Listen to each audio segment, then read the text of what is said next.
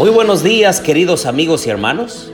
Les doy la bienvenida a nuestra serie Los Comienzos. Les habla su amigo y hermano Marcelo Ordóñez y los invito a orar. Querido Dios y bondadoso Padre, alabado y glorificado sea tu bendito nombre, Señor. En esta mañana te damos gracias por la vida, por la salud. Te damos gracias por una oportunidad más, Señor, de buscarte con todo el corazón, de hacerlo recto delante de tus ojos, de tomar las mejores decisiones y de colocar a nuestra familia, a nuestros enfermos, a nuestros vecinos, amigos, en tus preciosas manos. Bendícenos, Señor, en este día.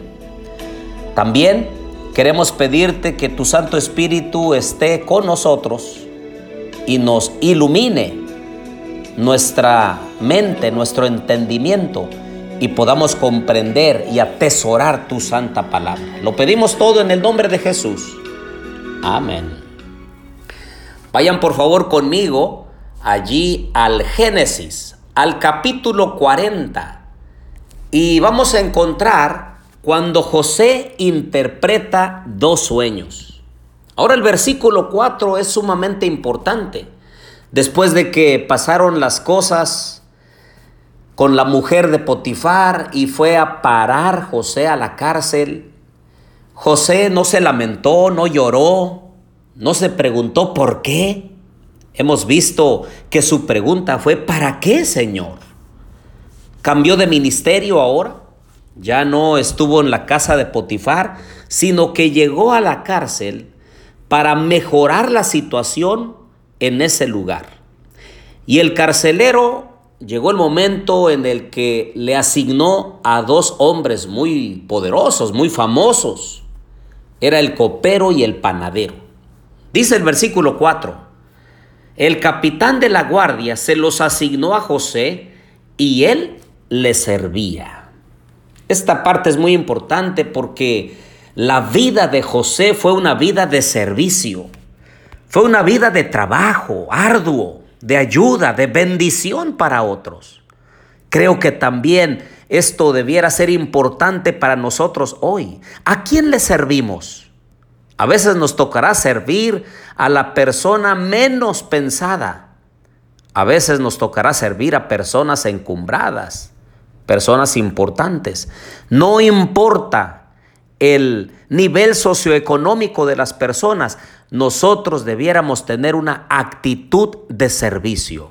En su momento Jesús le lavó los pies a sus discípulos y entonces Él les dijo, ¿Vieron lo que yo os he hecho? Si yo, siendo el maestro, les lavé los pies, entonces ustedes también deben ser servidores de otros. Porque ejemplo os he dado, para que como yo os he hecho, ustedes también hagáis. Y sí, nuestra vida debe cobrar una dimensión de servicio donde quiera vayamos, porque el servicio abre puertas. El buscar servir antes de ser servidos es la parte importante que Jesús quiere que nosotros hagamos como cristianos. Pero regresemos a nuestra historia. El Señor estaba preparando a José para algo grande. Y saben que el Génesis nos habla acerca de sueños y el primero que soñó fue José, pero lo hizo en la casa de su padre, allá con sus hermanos. Por eso se suscitaron los celos.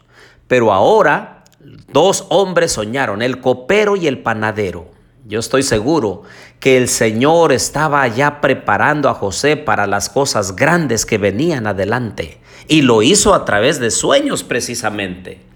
Ellos soñaron y él les dijo, pero cuéntenme los sueños. Dice el versículo 8, no pertenecen a Dios las interpretaciones, os ruego que me lo contéis.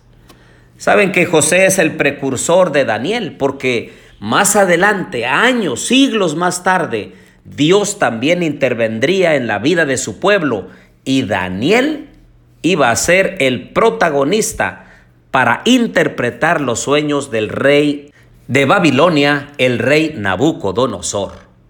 Él iba a decir años más tarde, Respondió Daniel ante el rey y dijo, en cuanto al misterio que el rey requiere saber, No hay sabios, encantadores, magos ni adivinos que puedan declararlo al rey, sino solamente Dios.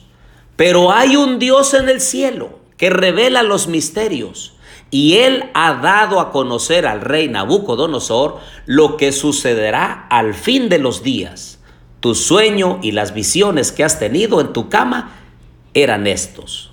Y entonces Daniel allí le empieza a narrar en Daniel capítulo 2, versículos 27 y 28.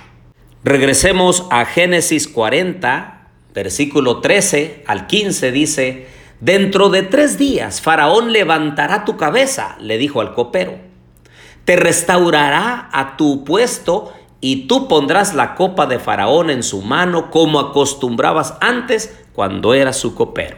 Génesis 40, 14 le dice, solo te pido que te acuerdes de mí cuando te vaya bien y te ruego que me hagas el favor de hacer mención de mí al faraón y me saques de esta casa. Y le siguió diciendo, porque la verdad es que yo fui secuestrado de la tierra de los hebreos, y aún aquí no he hecho nada para que me pongan en este calabozo.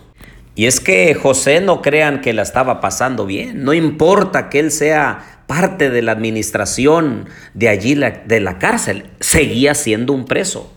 No importa que la jaula sea de oro, no deja de ser jaula. Nosotros sabemos qué fue lo que pasó. A los tres días el copero fue restaurado en su puesto de copero y el panadero fue ahorcado. Todo eso sucedió a los tres días, de acuerdo a la interpretación que José le dio a ellos, proveniente de Dios. Ahora, queridos amigos y hermanos, no todos los sueños tienen interpretación. Hay algunos que sueñan algo y quieren conocer la interpretación, creen que son mensajes de Dios. No, queridos amigos y hermanos, no nos vayamos a los extremos. Pero así como dice Joel 2, versículo 28 en adelante, después de esto derramaré mi espíritu sobre todo ser humano y profetizarán vuestros hijos y vuestras hijas. Vuestros viejos soñarán sueños y vuestros jóvenes verán visiones. Como vemos, lo importante no es el sueño, sino que el Señor derrame su Santo Espíritu sobre nosotros. Pidamos al Espíritu Santo, roguemos que el Espíritu Santo inunde nuestro ser, nos dirija por el buen camino, tomemos las mejores decisiones y podamos servir al Dios del cielo. Así como José y Daniel soñaron y el Señor les dio la interpretación, porque el Espíritu Santo moraba en ellos. De la misma forma el Señor desea morar en nosotros para dirigir nuestra vida y hacerlo recto delante de sus ojos. Oremos. Querido Dios y bondadoso Padre, te pedimos que tu Santo Espíritu descienda sobre nosotros, Señor. Nos habilite para ser obedientes, para hacer lo que a ti te agrada, para tomar las mejores decisiones, para honrarte y glorificarte en la hermosura de tu santidad. Dirígenos, Señor, por el buen camino, para que nosotros también seamos un buen ejemplo para otros. Porque te lo pedimos en el nombre de Jesús. Amén.